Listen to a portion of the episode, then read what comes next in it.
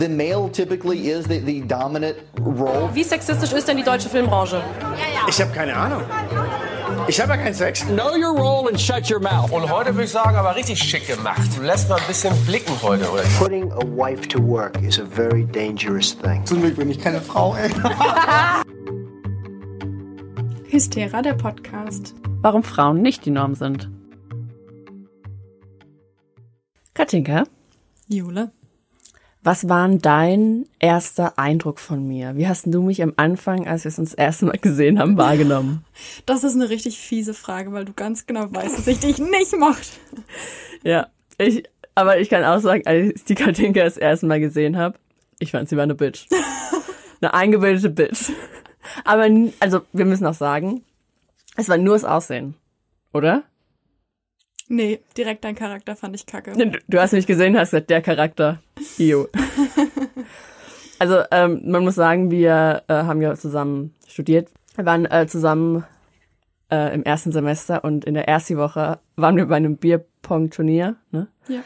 ähm, in einem Team und wir haben nicht miteinander geredet an dem Abend. Und jetzt Reden wir viel. se- sehr viel und ihr hört uns dabei zu. Ja. Aber ich weiß gar nicht, ich weiß gar nicht, was es war. Um ehrlich zu sein. Weiß gar nicht. Ja.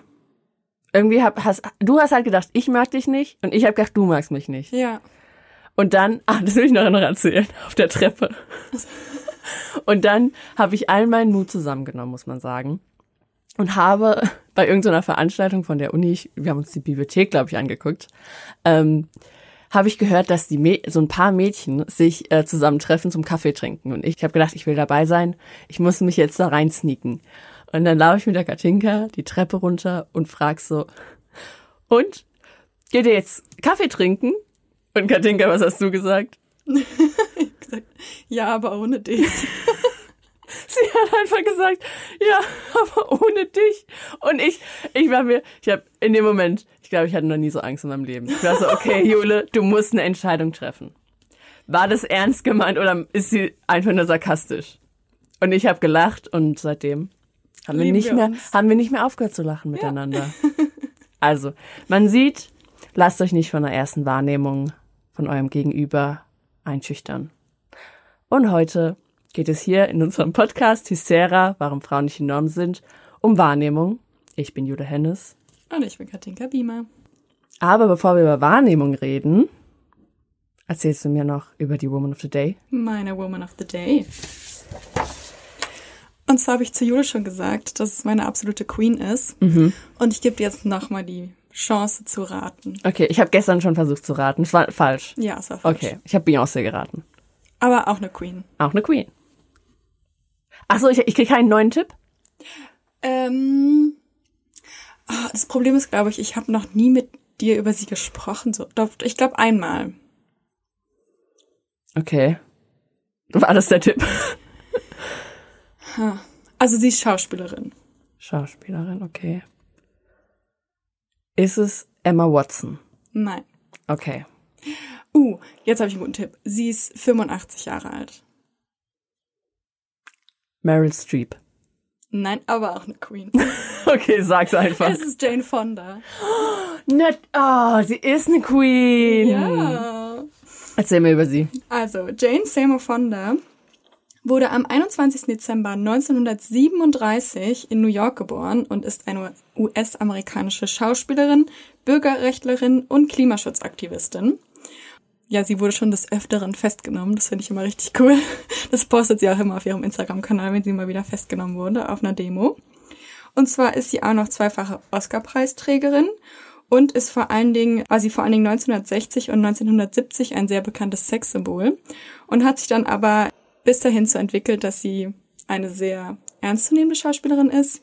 Also nicht, dass sie, dass sie davor nicht ernstzunehmend war, aber davor war sie halt eher ein Sexsymbol an- als eine gute Schauspielerin. Wie schon gesagt, ist sie politisch sehr aktiv und sich vor allen Dingen 1969 im Kampf gegen den Vietnamkrieg eingesetzt und war eigentlich seitdem sehr bekannt, auch von Fotos von den Demos damals. Und äh, sie ist auch noch bekannt durch ihre zahlreichen Aerobic-Videos, die sie zur Fitness Queen gemacht haben.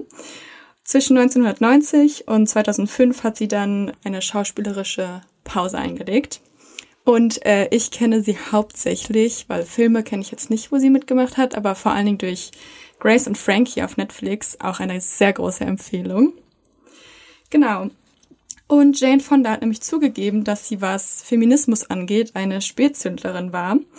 Sie hat vor allen Dingen erst in ihren 60ern angefangen, die Bewegung wirklich zu verstehen. Und davor hat sie das eigentlich eher als Ablenkung, die Frauenbewegung als Ablenkung von wichtigeren Themen gesehen, sagt sie selbst. Also Zitat, 1970, als ich 33 war, erfuhr ich, dass 5000 Frauen in New York City für die Legalisierung der Abtreibung demonstrierten. Ich schrieb in mein Tagebuch, ich verstehe die Frauenbefreiungsbewegung nicht. Mir scheint, es gibt wichtigere Dinge, für die man eine Bewegung haben sollte.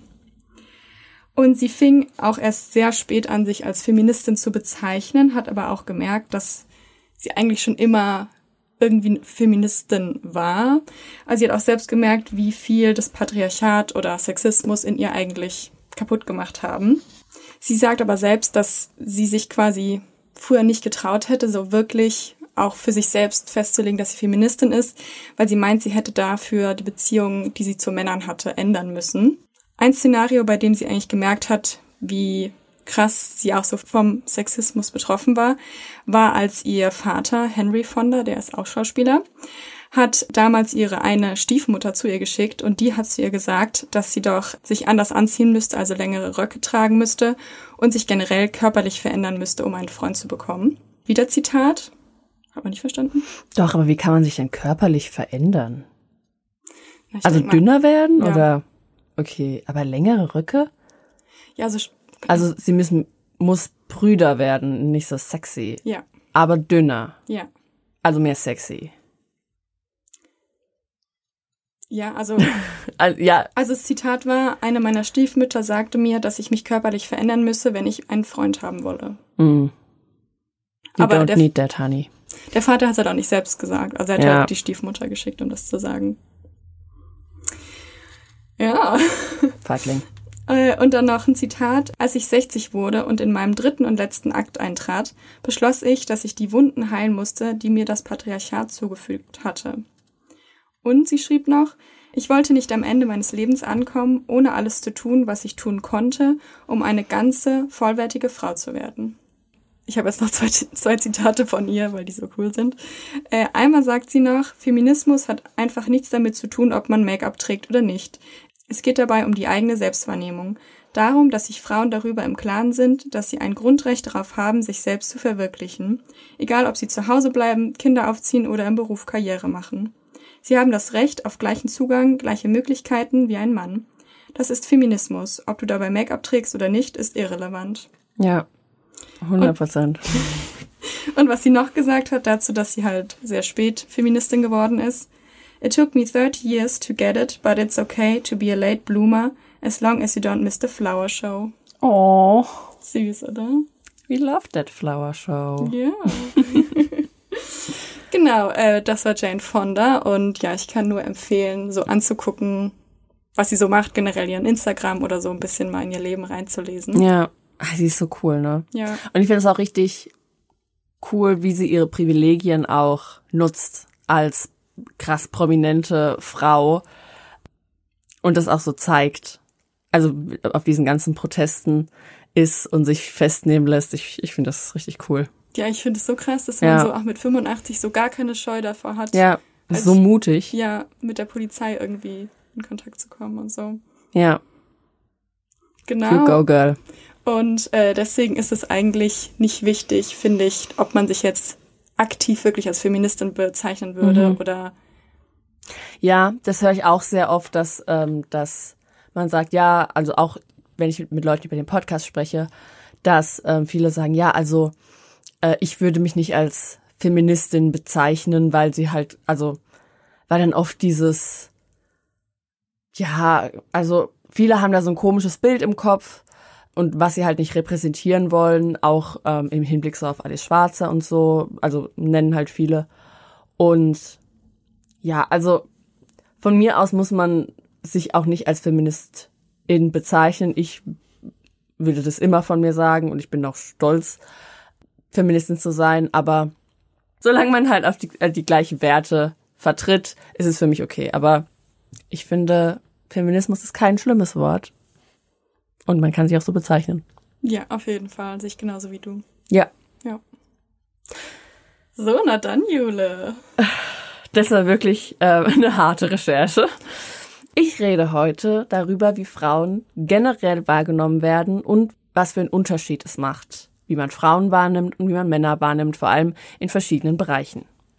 Genau, also ich gehe auf verschiedene Bereiche ein und mein erster Bereich ist bei der Arbeit.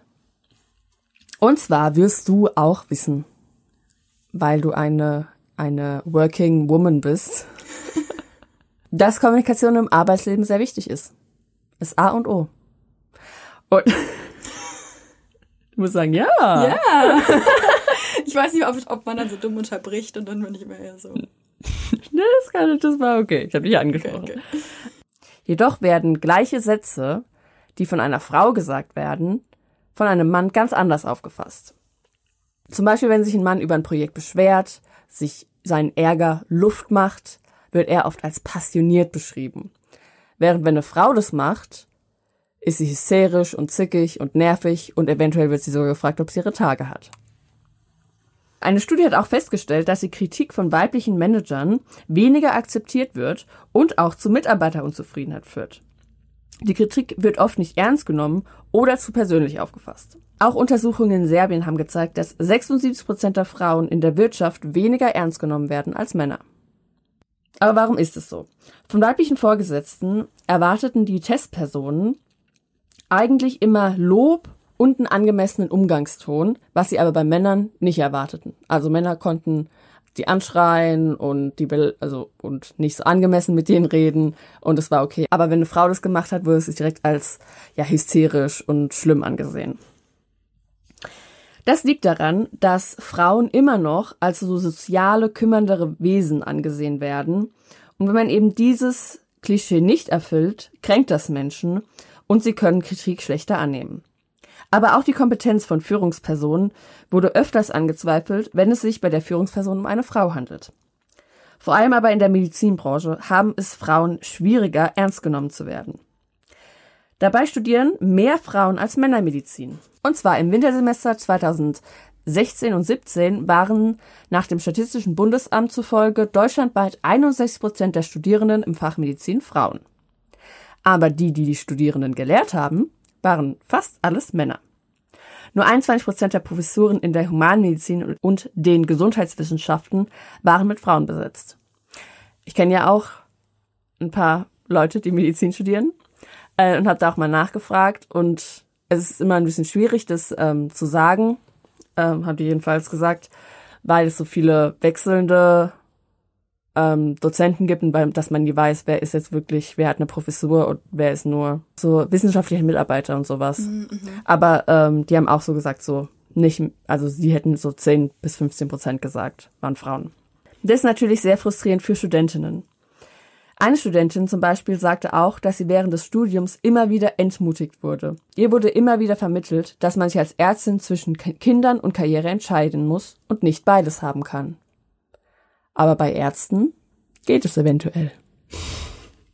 Das macht ja auch Sinn, weil die Frau passt ja auf das Kind auf. Richtig. Die kümmert sich. Ja. Aber die Hürden in der Karriere sind nicht alles. Viele Medizinerinnen sehen sich mit sexistischem Verhalten von ihren männlichen Kollegen und Vorgesetzten jeden Tag konfrontiert. Christine Kurmeier, die zentrale Frauen- und Gleichstellungsbeauftragte der Berliner Charité, sagte, Zitat, das Klinikum als Institution hat über Jahrhunderte eingeschriebene Geschlechterbilder. Der Mann ist der Halbgott in Weiß, die Frau die pflegende Dienerin. Auch im Wissenschaftsbetrieb haben junge Medizinerinnen mit Sexismus zu kämpfen, vor allem bei wissenschaftlichen Kongressen, denn dort sind Frauen häufiger in der Minderheit, sowohl als Teilnehmerinnen als auch als Referentinnen. Und wenn eine Frau einen Vortrag über ihre Arbeit macht, wird sehr häufig über das Aussehen der Referentin geredet, als über ihre Arbeit. Ich habe auch eine Freundin von mir gefragt, die Medizin studiert und auch schon so gut wie fertig ist, also so gut wie Ärztin ist und die auch schon öfter oder schon längere Zeit in einem Krankenhaus gearbeitet hat und habe die mal gefragt, ob sie mir sagen kann, was für Erfahrungen sie hat und auch für ich ihre Kommilitoninnen für Erfahrungen gemacht haben. Da hat sie mir eine lange Liste geschickt, von der ich mal was vorlesen würde. Zum Beispiel, männliche Patienten machen einem anzügliche Komplimente in Anführungszeichen beim Blutabnehmen. Das sind meistens Männer ab 50. Auch ein Patient, der bei der Hilfe bei der Körperpflege einfach anfängt, in der Dusche zu masturbieren. What? Ist ihr passiert? Ihr oder auf ihren Freundinnen, das weiß ich jetzt nicht. Juhu. Genau, sie sagt auch, sie wird von Patienten immer eher für eine Schwester gehalten und während männliche Praktikanten dann für Ärzte gehalten werden. Also, obwohl sie viel weiter ist in ihrem Studium, wird sie trotzdem noch als Schwester gehalten. Genau, ein Oberarzt schrieb meiner Studentin für ein Empfehlungsschreiben auf WhatsApp und lehnte den Mailkontakt ab, aber schickte ihr dann Selfies aus der Klinik. Warum? Ein anderer Oberarzt lädt äh, eine Studentin zum Weintrinken zu sich nach Hause ein. Finde ich legitim. Ja, kann man ja auch mal machen. Mal einen kleinen Vino, ja. Ist ja nichts dabei. Das hat er wahrscheinlich auch gesagt. genau das. Im OP wird mehr an, in Anführungszeichen, Manpower verlangt und die Studentin wird als Hakenhalterin ausgetauscht. What? Darf noch nicht mal die Haken festhalten. Doch, äh, die darf nur die Haken festhalten. Also ich habe das so verstanden, sie war im OP und hat geholfen und dann war es so, nee, schick mal ihren Mann rein. Auch sehr gut. Ein Patient hat einer Studentin angeboten, dass sie sich auf seinen Schoß setzen könnte, weil zu wenig Stühle da waren. Ist nur praktisch gemeint. Ja. Ein anderer Kollege hat ähm, eine Studentin gefragt, auf welche anwesenden Ärzte sie denn eigentlich stehen würde. Das ist eine wichtige Frage. Ja, Im Verlauf der, der Operation und der Genesung Genau. so. Das muss man davor wissen. ja. Ja. Wen findest du hier sexy? Ja. Weil man denkt ja auch nichts anderes als, an, als Frau. Ja, ja. Nur, Ich komme in den Raum rein Sex, und bin Sex, so, Sex. yes, yes, yes, no, no, no. Jo. okay. Das waren die Insights aus, äh, aus einer Klinik oder mehreren Kliniken und Studentinnen. Aber nicht nur die Frauen, die im Krankenhaus arbeiten, sind benachteiligt und werden anders wahrgenommen, sondern auch Patientinnen. Und zwar zeigen Studien, dass die Schmerzen von Frauen oft anders wahrgenommen werden und nicht ernst genommen werden wie die von Männern. Das führt dazu, dass die Gesundheit von Frauen gefährdet wird und im schlimmsten Fall auch ihr Leben.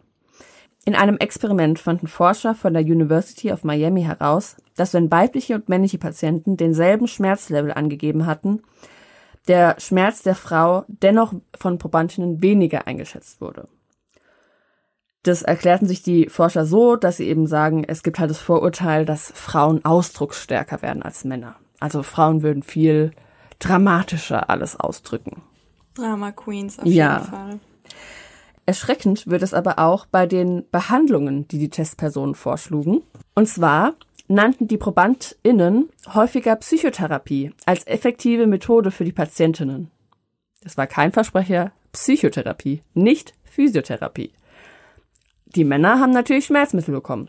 Die Frauen lieber mal ähm, einen Therapeut. Ja. Die Testpersonen hielten die Frauen also eigentlich nur für hysterisch und irrational. Psychologin und Direktorin des sozialen und kulturellen Neurowissenschaftslabors an der University of Miami sagt auch, dass Frauen im realen Leben seltener Behandlungen verschrieben bekommen als Männer und sie müssen noch länger auf ihre Behandlung warten. Medizinisches Fachpersonal gehe weibliche und männliche Patienten anders an, was häufig Einfluss auf die Wahl der Behandlung hat. Im schlimmsten Fall kann das zu gravierenden gesundheitlichen Folgen für Frauen haben, deren Schmerzen nicht wahrgenommen werden. Anstatt Frauen also zu glauben, dass sie Schmerzen haben, bezeichnen wir sie als verrückt. Und jetzt spreche ich über die Wahrnehmung der Gefühle von Frauen und vor allem über die Wahrnehmung von Wut. Schon Platon beschrieb Frauen als verrückt und Freud erklärte in einer Vorlesung, Zitat, über das Rätsel der Weiblichkeit haben Menschen zu allen Zeiten gegrübelt. Stephen Hawking erklärte Frauen zum, Zitat, Mysterium. Und wer hat schon mal von einer verrückten Ex-Freundin gehört? Ich denke, wir alle. Was ich lustig, wie ich rede? Du hast gerade so eine geile Stimme gehabt. Das war meine Vorleserstimme. Ja. Die war, die war weich und zart. Ja, die hätte man auf einer Kassette so haben können. Und für unsere Rätselhaftigkeit werden wir bestraft. Frauen wurden früher in Psychiatrien eingesperrt, sogar schon bei leichten postnatalen Depressionen oder einfach nur, weil sie ihrem Mann widersprochen haben. Heute verschreiben wir ihnen Psychopharmaka und das zweimal so häufig wie Männern. Sie werden ihnen auch verschrieben, wenn sie gar keine psychischen Störungen haben, sondern einfach nur Schmerzen. Aber nicht nur für Schmerzen werden Frauen als verrückt erklärt, auch wenn sie einfach nur wütend sind. Mehrere Studien aus den USA belegen zum Beispiel, dass Frauen, die ihren Ärger zeigen, mit negativen Konsequenzen rechnen müssen. Zum Beispiel, dass sie nicht so gerne eingestellt werden. Ärger bei Frauen wird eher auf ihre Persönlichkeit geschoben. Jedoch, wenn Männer Ärger und Wut zeigen, wird es auf die äußeren Umstände geschoben. Katinka, Jule. wann warst du das letzte Mal wütend? Oh, ich muss ja sagen, ich bin relativ selten wütend. Ich auch. Ehrlich gesagt kann ich mich echt an kein Szenario jetzt gerade so erinnern. Das ist auch nicht verwunderlich. Denn Studien zeigen nämlich, wenn Frauen sich in einer Situation befinden, in der es angemessen wäre, Wut oder Trauer zu zeigen, und dies dann nur eine Sekunde machen, dass sie direkt als weniger kompetent wahrgenommen werden. Deswegen passiert es, dass Frauen ihre Wut nicht offen zeigen, diese herunterschlucken oder gegen sich selbst wandeln oder auch in Trauer verwandeln. Wer kennt es nicht, man ist wütend und fängt an zu heulen. Ich immer. Psychotherapeutin Anita Timpe gibt Workshops zum Thema Wut und sagt, Zitat, es gibt bei Frauen manchmal das Bild, wenn ich wütend werde, dann verlasse ich diese Rolle als liebe, nette, harmonische Frau und werde dann vielleicht nicht mehr so angenommen. Und diese Angst ist auch manchmal real. Es ist nicht so, dass Frauen nicht wütend werden, nämlich in Studien kann man überhaupt keine Geschlechterunterschiede sehen, dass Frauen häufiger wütend werden oder Männer, sondern es ist relativ gleich. Aber Männer zeigen das häufiger, weil sie eben nicht dafür bestraft werden. Besonders auf ihre Außenwirkungen müssen Politikerinnen achten. Und sie müssen auch darauf achten, nicht zu viele Emotionen zu zeigen. Ich rede jetzt über die Wahrnehmung von Politikerinnen. Und zwar viele Themen, die wir besprechen, zeigen ja einfach nur, dass die Politik sich ändern muss, dass es mehr Frauen in Führungspositionen geben muss und auch mehr Frauen in Positionen, die Entscheidungen treffen. Aber auch in der Politik werden Männer bevorzugt und anders wahrgenommen als Frauen. In 31 Länder stellen Frauen 10 Prozent oder weniger der Parlamentsmitglieder. Und in vier gibt es überhaupt keinen weiblichen Abgeordneten. Auch in Deutschland gibt es in jeder Partei noch weniger Frauen als Männer. Am wenigsten in der AfD und am meisten, rate, Bei den Grünen. Richtig. Wenn Frauen dann in der Politik agieren, werden sie oft als Quotenfrauen bezeichnet und ihnen wird so ihre Kompetenz abgesprochen. Und so müssen Frauen oft viel mehr arbeiten, um anerkannt zu werden, während Männer oft viele schon einfach im Vorher vornherein zugetraut wird. Aber sie dürfen auch nicht zu ehrgeizig sein. Das zeigt 2016, als Hillary Clinton als Präsidentschaftskandidatin antrat. Kurz vor den Wahlen wurde eine Umfrage gestartet unter unentschlossenen Wählern und diese ergab, Hillary ist ihnen zu ehrgeizig. Ihr Ehrgeiz wurde der Politikerin als etwas Unpassendes zugeschrieben und in der Satirezeitschrift Onion titelte es Hillary Clinton ist zu ehrgeizig, um die erste Präsidentin zu werden. Für den Kontrahenten Trump war Ehrgeiz jedoch keine schlechte Eigenschaft, sondern sehr positiv. Der Psychologieprofessor Rodolfo Mendonça Denton erklärte, warum Clintons Ehrgeiz als pathologisch gesehen wird. Er sagt, Zitat, sie bewegt sich auf einem Gebiet, das in den Köpfen der Menschen größtenteils mit Männern assoziiert wird. Deshalb hätten die Wähler ihre Kandidatur als Normverletzung wahrgenommen. Und Normverletzungen sind schlicht abschreckend und werden oft mit negativen Gefühlen verbunden. Aber warum wird eine mächtige Frau als Normverletzung empfunden? Dies liegt vor allem, wie Frauen dargestellt und wahrgenommen werden, vor allem in den Medien.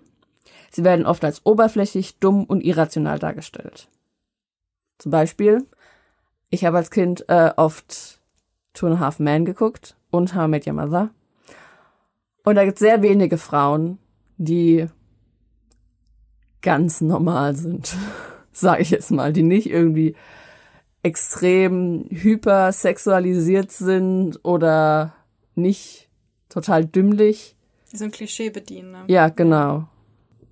Also erstmal muss ich sagen, Two and a Half Men. No. Das war wirklich schlimm, ne? Ich habe das nur ein paar Mal geguckt, aber ich, es hat mir überhaupt nicht gefallen. Also allein wie, wie halt Charlie Sheen, Ja. das ist ja noch meine Serie, Harper? Charlie Harper, glaube ich. wie der über Frauen spricht. Da dachte schon mein 13-jähriges Ich, no. No, no, no. Also How Met Your Mother ist ja auch beim Barney so. Aber das habe ich auch geguckt. Ja, es gibt eigentlich nur zwei Frauen, die respektiert werden und das ist halt einmal das Wifey-Material, also die perfekte Ehefrau, die Lily und halt diese, diese Bro-Frau, die eigentlich fast wie ein Mann sich verhält, die Robin. Ja. Und deswegen halt toll ist. Und alle anderen sind halt Bimbos, mit denen der Barney schläft. Ja. Es gibt auch noch ein paar anderen, aber das ist fast alles. Aber die Wahrnehmung ändert sich nicht nur daran, wie Frauen in den Medien dargestellt werden, sondern auch wie oft. Frauen sind in den Medien, aber auch im Lehrplan und in der Popkultur unterrepräsentiert.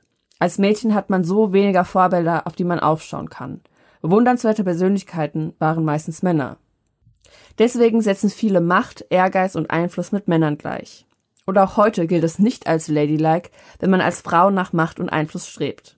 Und für wie durchsetzungsfähig eine Frau gehalten wird, kommt auch auf den Kontext an.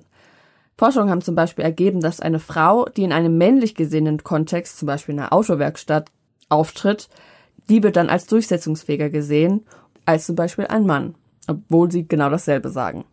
Jedoch wird diese Durchsetzungsfähigkeit als etwas Negatives gesehen. Die Frau wirkt dann herrisch. Kurzer Fun Fact. Wir hatten am Anfang die Überlegung zwischen zwei ähm, Namen von Hystera. Hat nämlich Hystera und Herrisch. Genau.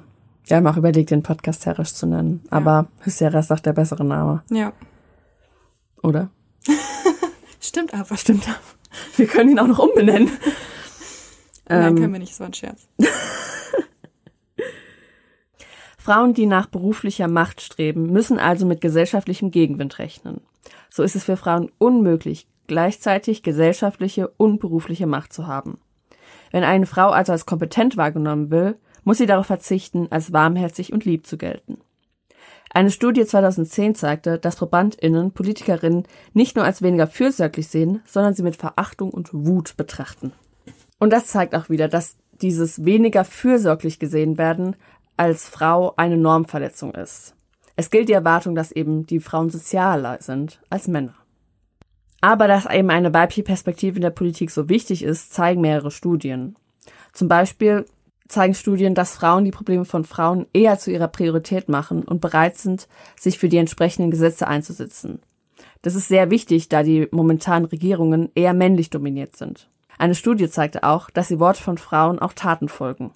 2007 wurde die politische Repräsentation von Frauen in Indien zwischen 1997 und 2001 untersucht und es zeigte sich, dass ein Anstieg weiblicher Abgeordneter um 10 Prozent zu einer um 6 Prozent höheren Wahrscheinlichkeit führte, für ein Individuum in einer ländlichen Gegend eine Grundschulbildung zu erhalten. Also, je mehr Frauen als Abgeordnete, desto mehr Personen mit Bildung. Aber es reicht nicht, dass Frauen in Regierungen sitzen, weil oft können sie im Amt ihrer Arbeit gar nicht richtig nachgehen. Sie sind aus männerdominierten Netzwerken ausgeschlossen und werden bei Entscheidungsfindungen nicht berücksichtigt. Aber Männer müssen überhaupt nicht in männerdominierte Räume flüchten, um Frauen zu umgehen. Es gibt einige Manöver, die Männer nutzen, um Frauen einfach zu übergehen, wie zum Beispiel das Unterbrechen. Katinka. Wie oft wirst du so unterbrochen? Und wie fühlst du dich dabei? Also ich muss sagen, so mit den Männern, mit denen ich so zu tun habe, eher seltener. Wirklich? Unterbrochen, ja. You lucky lady. Krass. Also, ja, also ich finde, wenn es dann passiert, ist man schon. Ich hasse auch so so Pschten, so Leute so wegpschten. Das kann ich gar Mm. das nicht. ist nochmal was ganz, das ist nochmal eine ganz andere Stufe. Ja. Das ist einfach nur respektlos. Ja. Aber einen Bekannten habe ich, der hat es echt immer gemacht. Und ich glaube auch gar nicht, dass er das Böse gemeint hat. Mhm. Der hatte dann, glaube ich, nur irgendwie in dem Moment einen Gedanken und hat ihn einfach rausgelassen. Und man musste dann halt wirklich einfach weiterreden, lauter Mhm. weiterreden. Und der hat es aber dann zum Teil auch gar nicht gemerkt. Er hat dann seinen Satz zu Ende gesprochen, während man noch weitergeredet hat. Ja. Also es, ja. Das habe ich aber auch schon, kenne den ja auch und ich habe hab das auch schon öfter erlebt, dass auch die Person einfach lauter redet, Ja. wenn man dann weiterredet. Aber sonst muss ich eigentlich sagen, eher selten. Echt? Ist bei mir so, ja. Doch, ich habe schon das Gefühl, dass ich sehr oft unterbrochen werde, auch viel von Männern in meinem Umkreis. Und was mir vor allem dabei auffällt, ist, dass wenn ich mich darüber beschwere und sage, hey, ich wurde jetzt gerade unterbrochen, darf ich vielleicht ausreden, dann ist es ganz oft so, dass mir die Schuld zuge zugeschrieben wird und gesagt wird, ja, du hast nicht laut genug geredet oder du kommst ja nicht zum Punkt oder sowas. Und das finde ich auch kacke. Ja.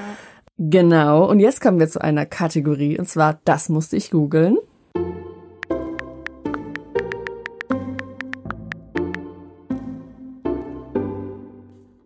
Und zwar gibt es sogar einen Fachbegriff für das ins Wort fallen von Männern. Wusstest du das? Sowas wahrscheinlich wie Mansplaining, aber halt für. Manterrupting. Ah. Genau. Eine Studie von 2015 zeigt, Frauen sind das häufiger unterbrochene Geschlecht. Und wer unterspricht sie? Die Männer. Männer unterbrechen Frauen doppelt so häufig wie umgekehrt. Um auf Clinton versus Trump zurückzukommen, in einer TV-Debatte 2016 unterbrach Trump sie 51 Mal, während Clinton Trump nur 17 Mal unterbrach. Und auch der Journalist, der in dem in dieser Debatte dabei war, unterbrach Clinton auch und halt nicht Trump. Auch im obersten Gerichtshof wurde untersucht, wer sich wie oft unterbricht. Und hier zeigt sich auch, dass Männer häufiger unterbrechen und auch eher Frauen ins Wort fallen als anderen Männern. Etwa 23 Prozent mehr. Jetzt ist die Frage, könnten Frauen nicht einfach Männer jetzt häufiger unterbrechen und das Problem wäre gelöst? So 50-50, wir unterbrechen uns einfach alle und keiner kann mehr ausreden. Nein, das wäre keine Lösung. Vor allem, weil wenn Frauen unterbrechen, wird es anders wahrgenommen, als wenn Männer unterbrechen. Zum Beispiel, als die US-Senatorin und aktuelle Vizepräsidentin Kamala Harris, die dem damaligen Staatsanwalt Jeff Sessions harte Fragen stellte und ihn immer wieder unterbrach, wenn er ab abwertend antwortete. Sie wurde später für ihren Fragestil kritisiert und als hysterisch bezeichnet. Ein männlicher Kollege, der einen ähnlichen Fragestil hatte, wurde so etwas aber nicht vorgeworfen. Eine Agentur aus Brasilien wollte diesem Problem auf den Grund gehen und entwickelte die App Woman Interrupted. Und das ist mein Produkt des Tages. Woman Interrupted ist eine App und die analysiert Gespräche und zeigt dann, wie oft eine Frau unterbrochen wurde. Also die kannst du einfach die runterladen, dann analysiert die deine Gespräche, die werden nicht aufgenommen, sagt sie zumindest. Und die App sammelt dann Daten und zeigt diese auch auf, um eben dieses Problem besser zu beleuchten und es sichtbarer zu machen. Die werden dann Statistiken gezeigt, du wurdest so und so oft unterbrochen, ähm, so und so oft mal waren es Männer. Und so kriegt die App halt dann Daten von der ganzen Welt, wie oft Frauen unterbrochen werden und auch welche Länder am schlimmsten mit dem Problem betroffen sind. Und in welchen Ländern zum Beispiel Frauen am meisten unterbrochen werden. Die App zeigt, dass durchschnittlich jede Minute eine Frau unterbrochen wird. Wir sollten einfach mal ausreden können. Sage ich. Ein weiteres Manöver besteht auch darin, Frauen von oben herab zu behandeln. Und das ist auch, wie du vorhin gesagt hast, dieses Psst. Also dieses, wie nennt man das? Auspsten. Ja, jemanden leise ja, psten. Ja, es gibt halt nur dieses, kein Wort, es gibt nur dieses Geräusch. Ja. Eine europäische Abgeordnete zum Beispiel berichtete, Zitat, wenn eine Frau im Parlament laut spricht, wird ihr mit an den Lippen gelegten Fingern bedeutet, sie solle schweigen, so wie man es mit Kindern macht. Das passiert nie, wenn ein Mann laut spricht. Sowas passiert da. Yes. Da wollte ich aber ins Mikro schreien. Das würdest du vielleicht gern, aber die afrikanische Parlamentarierin Fafzia Kofi berichtet, dass Männlichkollegen versuchen, weibliche Abgeordnete einzuschüchtern und, wenn ihnen das nicht gelingt, einfach ihre Mikrofone ausschalten. Ich finde, das ist immer eine gute Lösung. Dann kannst du schreien, wie du willst. Aber nicht nur, dass sie nicht reden dürfen, sie werden auch noch belästigt und beschimpft. 40 Prozent der Politikerinnen geben an, dass sie im Amt schon mal sexuell belästigt wurden. Bei Politikern unter 45 Jahren waren es sogar 60 Prozent. Aber sie werden auch oft auf ihr Äußeres reduziert. Es wird dann lieber darüber geredet, wie eine Politikerin aussieht oder was sie anhat, als über ihre Inhalte und Argumente zu reden. Entweder sind sie zu freizügig angezogen oder zu prüde. 16 Prozent der Politikerinnen geben an, dass sie mehr auf ihr Äußeres reduziert worden seien. Und Männer haben es da ja einfacher. Die haben Anzüge, was wie so eine neutrale Uniform ist, die nicht angreifbar ist. Das haben Frauen halt nicht. Aber warum ist es so wichtig für Politikerinnen nicht so freizügig zu sein? Es ist, dass sie nicht als Sexobjekte angesehen werden. Und das ist jetzt mein nächstes Thema, die Wahrnehmung von Frauen als Sexobjekten. In der Hamburger Morgenpost schmückte die Titelzeile einen Bericht über Hamburgs neue Sexmeile. Und auf dem Bild zu dem Bericht wurde eine Frau in Spitzenunterwäsche gezeigt, deren Kopf nicht zu sehen ist. Warum wurde eine Frau gezeigt und nicht diese Straße? Das ist die Frage. In der Gesellschaft wird die Frau oft zu einem Symbol für Sex. Es muss nicht mal eine ganze Frau sein. Einzelne Körperteile wie Beine, Lippen oder Po reichen schon. Mit so dargestellten Frauen werden Werbekampagnen geschaltet und es werden Autos, Matratzen oder Kartoffelsalat verkauft. Deine Reihenfolge war so geil. Beine, Lippen oder Po. Ja, warum? Lippen, Beine oder Po wäre besser? Nee, aber du meinst ja die Lippen, die Mundlippen. Oh. Aber so hat sich das angehört, als wäre das so alles unten rum. Ja, aber man versteht's, oder? Ja, ja, ja. Das ist gerade lustig. Ich habe ein paar Bilder für dich. Und ich habe mir jetzt gerade spontan überlegt, ich zoome die ein bisschen an, dass man nicht direkt sieht, was für ein Produkt da beworben wird. Moment, ich, ich deck's mal ab. Ich würde, also das, die Anzeige ist auf jeden Fall auf einem Bus drauf oder einem Auto. Ein Auto, ja. Ähm, und es ist eine Lady. Der Po ist genau da, wo eigentlich das Rad ist. Sehr lustig zugeschnitten. Äh, und sie hat auf jeden Fall ein Dessous oder ein rotes Top. Also ist auf jeden Fall nur so bodyartig, also keine Hose. Und sie lehnt sich so nach hinten, man sieht gar nicht ihr Gesicht und sie streift auch so ihre langen blonden Haare nach hinten und ist im Profil zu sehen. Ja, Und für was ist es eine Werbung? Das ist auf jeden Fall eine Werbung für ähm, Leihwagen. Leihwagen. Da sieht man mal wieder, Katinka, dass du hier dich nur auf die Frau konzentriert hast und nicht, wo, wo sitzt denn die Frau? Von der Jalousie. Ach, mein Gott, stimmt. Das ist eine Werbung für Jalousien. Ich dachte, das wäre das wär die Kontur vom Auto. Nee, nee, nee. Moment, ich hab, ich hab da noch, ich hab noch einen. Ähm, also das ist auf einem Auto, aber dieses Mal hinten auf den Türen. Und da steht drauf, wir erfüllen ihre Träume und einfach nur ein Dekolleté von einer Frau, die sich nach vorne beugt. Und wir erfüllen ihre Träume. Also würde ich sagen, Kopf ist auch abgeschnitten. ja, für Bäder. Gartenbau. Gartenbau. Ah, Dürf, nee. Dürfte ich bewerten, wie, die, wie ich jetzt die Anzeigen fand. Okay, ja. Die Jalousien finde ich ein bisschen sehr random, Ja. muss ich sagen. Ja, das war's.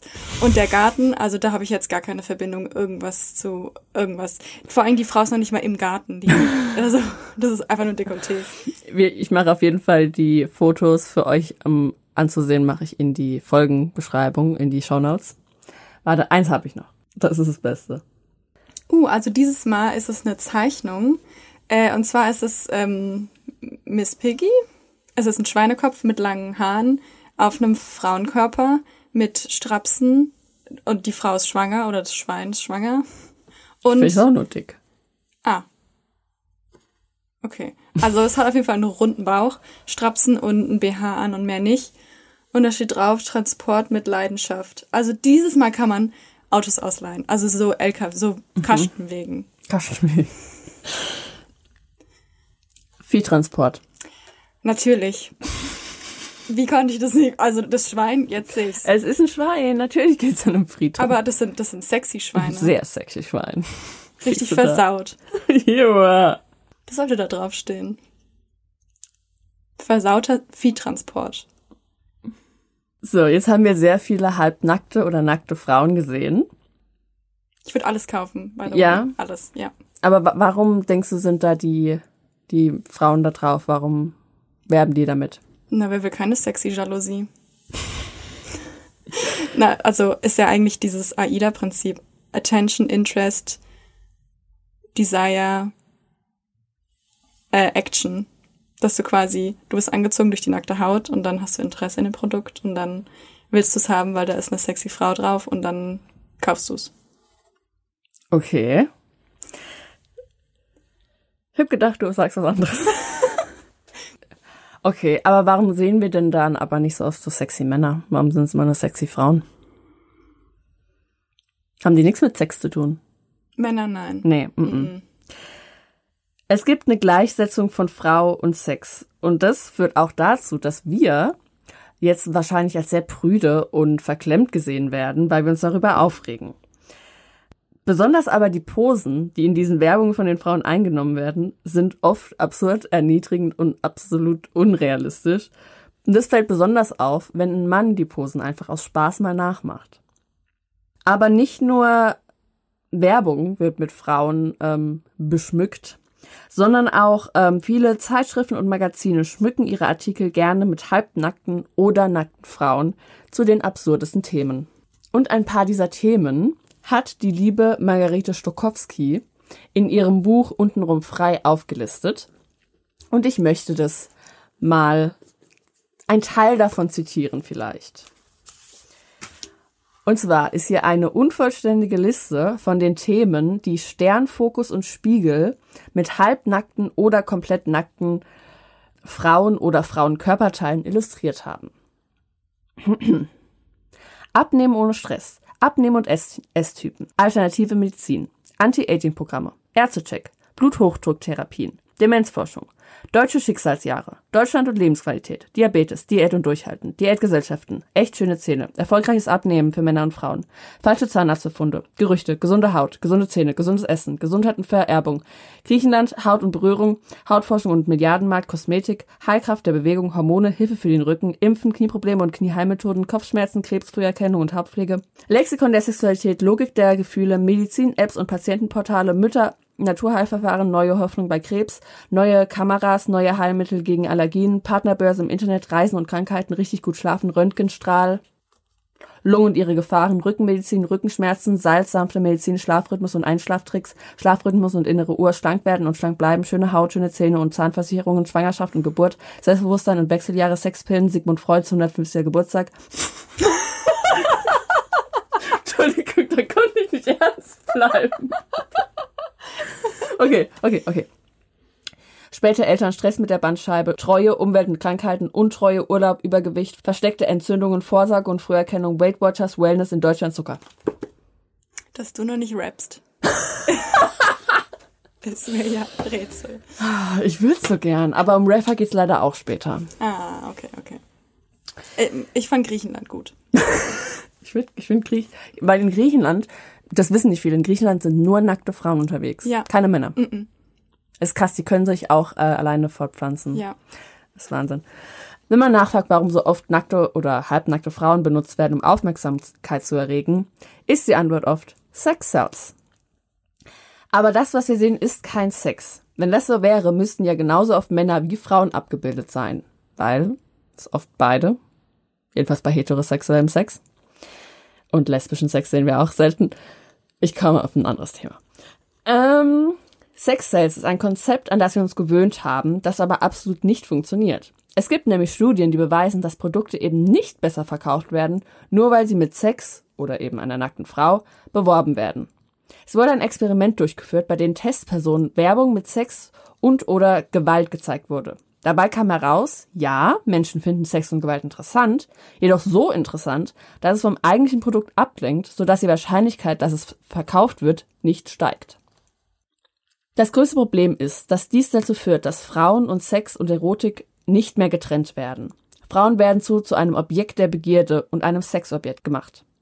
Und dass halbnackte Frauen wirklich als Objekt angesehen werden, konnte sogar durch Untersuchungen bestätigt werden. Die Forscher um Philipp Bernhard an der Université Libre in Brüssel hat das herausgefunden durch ein Experiment. Für das Experiment wurden die Testpersonen Fotos falsch herum gezeigt. Denn werden Fotos auf den Kopf gestellt gezeigt, haben Menschen Probleme, Gesichter oder ganze Personen wiederzuerkennen. Bei Objekten, beispielsweise Gebäuden, tritt der sogenannte Inversionseffekt dagegen nicht auf. Also Objekte können wir immer noch gut erkennen. 41 Männer und 37 Frauen sahen sich für das Experiment Fotos von Männern und Frauen an, die Unter- oder Badewäsche trugen und einen möglichst neutralen Gesichtsausdruck hatten. Ein Foto wurde dabei nur für einen kurzen Augenblick gezeigt. Anschließend bekamen die Probanden zwei Bilder zur Auswahl, das Original sowie eine gespiegelte Variante, und sie sollten sagen, welches sie eben gesehen hatten. Tatsächlich erkannten die Teilnehmer die Männerfotos deutlich schlechter wieder, wenn diese falsch herum gezeigt worden waren. Bei den Frauenfotos war dies nicht der Fall. Es macht kaum einen Unterschied, ob die Frau auf dem Kopf standen oder nicht. Dies liegt nahe, dass die Männer als Personen und die Frauen als Objekte wahrgenommen wurden. Crazy. Krass, oder? Daran sieht man, was für ein verdrehtes Frauenbild wir haben. Doch wir haben uns daran gewöhnt, Frauen und Sex gleichzusetzen und den weiblichen Körper als Ware zu sehen. Die Verbreitung von sexistischen Bildern und Geschichten in den Medien fällt uns gar nicht mehr auf. Und so kann es passieren, dass junge Mädchen schon früh darauf trainiert werden, Frauen als Objekte wahrzunehmen und auch selbst Objekte zu werden. Dies kann dazu führen, dass für sie die Grenzen zwischen sexy, Sex und Lust verschwimmen. Sie lernen, dass Sex eine Leistung ist, eine Ware und eine Performance. Sexuell zu verführen sehr wichtig ist und Frauen nur dazu da sind, Männer Lust zu verschaffen. Und das sieht man auch vor allem, wenn man sich die Darstellung von Frauen in den Medien wieder ins Gedächtnis ruft. Zum Beispiel in Rap-Songs. Ich habe dir hier mal ein paar Textzeilen aufgeschrieben und ich möchte, dass du die vorliest. Hier eine Triggerwarnung für explizite Sprache und sexuelle Gewalt. Und die Bitches heute wollen Jungfrau bleiben. Zwei Optionen, Arsch oder Mund auf. Kleines. Habe ich nicht so gut gerappt. Nee, du, soll, du sollst es ganz normal lesen. Okay. Das war Kollega und Farid Beng. Zweiter Text. Bring deine Alte mit, sie wird im Backstage zerfetzt, ganz normal. Danach landet dann das Sextape im Netz. Das war Jesus. Und das letzte. Du bist eine Fotze, die nach zwei Bier schon auf der Theke tanzt, also laber uns nicht voll mit deinem Mädelskram. Eine Frau bleibt auf Ewigkeit ein Gegenstand. Punkt. Ja. Anmerkungen? Ich muss, ich bin jetzt nicht so geschockt. Nee, weil man ne? kennt ja Ja, Rap. ja. Ja. Mich macht das ganz verrückt, ehrlich gesagt. Ich komme auf meinen Social Media Post des Tages. Und zwar gibt's eine Kampagne, die heißt Hashtag UnhateWomen. Und die ist von der Organisation Terre de Femme. Und sie versucht auf Sexismus im Rap aufmerksam zu machen. Sie haben Bilder produziert und Videos, wie eben Frauen diese Texte vorlesen und darauf reagieren. Weil ich finde auch ganz oft, wenn man das gerappt hört, dann nimmt man das überhaupt nicht so wahr, als wenn man es ganz sachlich spricht. Ähm, man muss aber auch sagen, dass die Sprach- und Medienwissenschaftlerin Heidi Süß sagt, dass dies kein Problem von dem Genre ist, sondern dass es einfach die ganze Gesellschaft widerspiegelt, die eben ein Sexismusproblem hat. Und da auch Rap besonders auffällig wird, da eben die Sprachkultur so anders ist. Aber das, es nervt mich. Ich habe mich damit wirklich beschäftigt und habe auch viel dazu gelesen, habe mir das auch angehört und ich bin voll wütend geworden. Und ich kann mir so voll, ich kann mir halt gut vorstellen, dass jetzt viele irgendwie sagen, ja, das ist doch irgendwie nicht ernst gemeint, ist doch nur irgendwie Rhetorik und eine Kunstart. Aber ich, ich will das nicht akzeptieren, weil diese Männer eben auf dem Leid von Frauen eben die ihre Songs tragen und ja diese diese schlimmen Sachen wie zum Beispiel ähm, dass ein Sextape im Netz ist. Das ist ja so schlimm wenn einer Frau das passiert ähm, und dass die dann halt einfach ein Lied damit machen und damit halt ein Vermögen kriegen. Also das macht mich so wütend. Ähm, und für mich hat es auch nichts mit einer Kunstform zu tun weil es verharmlost einfach nur dieses Leid die das Frauen tagtäglich erleben also es ist ja einfach so, dass Frauen tagtäglich geschlagen werden und getötet werden und dass diese narzisstischen Männer dann mit so Texten eben reich werden. Das macht mich so sauer. Ja. Ich finde, man kann es auch ganz gut sehen, wie krass es ist, wenn man das einfach austauschen würde mit zum Beispiel nicht Sexismus, sondern Antisemitismus oder Rassismus. Klar gibt's Antisemitismus und Rassismus auch in vielen Rap-Songs, aber nicht so offensichtlich. Das ist ja so komplett aufs Auge und das würde dann niemand akzeptieren. Aber bei Sexismus und bei Frauenfeindlichkeit und Hass gegen Frauen ist es irgendwie okay, es ist irgendwie eine Kunstform. Ja, es werden so gar keine Metaphern irgendwie benutzt. Es wird ja wirklich einfach gesagt, die Person wird, die Frau wird vergewaltigt und dann äh, Ja, ist gut. Also es wird ja wirklich, es wird so richtig verherrlicht. Also Ja. so, als wäre das so das Normalste der Welt. ja, und dann werden die dafür gefeiert, weil das ja so krass, dass die das gesagt haben. Genau, ich will aber auch nochmal dazu sagen, ich habe mir auch lange überlegt, ob ich wirklich das als Social Media Post des Tages mache, weil es eine Aktion von TEDFM ist und ich möchte auch sagen, dass TEDFM Ansichten hält, die wir nicht vertreten und wir wissen, dass man diese Organisation auch kritisch sehen muss, besonders in ihren Ansichten zu Prostitution und Transfrauen. Trotzdem finde ich, dass man eine Aktion, die sehr gut ist und ähm, auf so ein Problem auch aufmerksam macht, trotzdem gut finden kann. Äh, es gibt Leute, die das nicht so finden, das ist ja auch okay. Wenn man sowas sieht und sich das alles irgendwie, ja, wenn man sich das Ganze nochmal irgendwie durch den Kopf gehen lässt und auch vor allem im Blick mit den Medien, besonders von diesen, mit diesen Songs, wundert es dann einen gar, gar nicht mehr, wenn Männer von Frauen verlangen, halt devot zu sein und die dann überrascht sind, wenn Frauen sie zurückweisen und Männer eben kein Nein mehr akzeptieren können, weil ja, Frauen haben doch immer Lust und Frauen äh, sind doch überall so sexy. Ja, das war mein Schlusswort.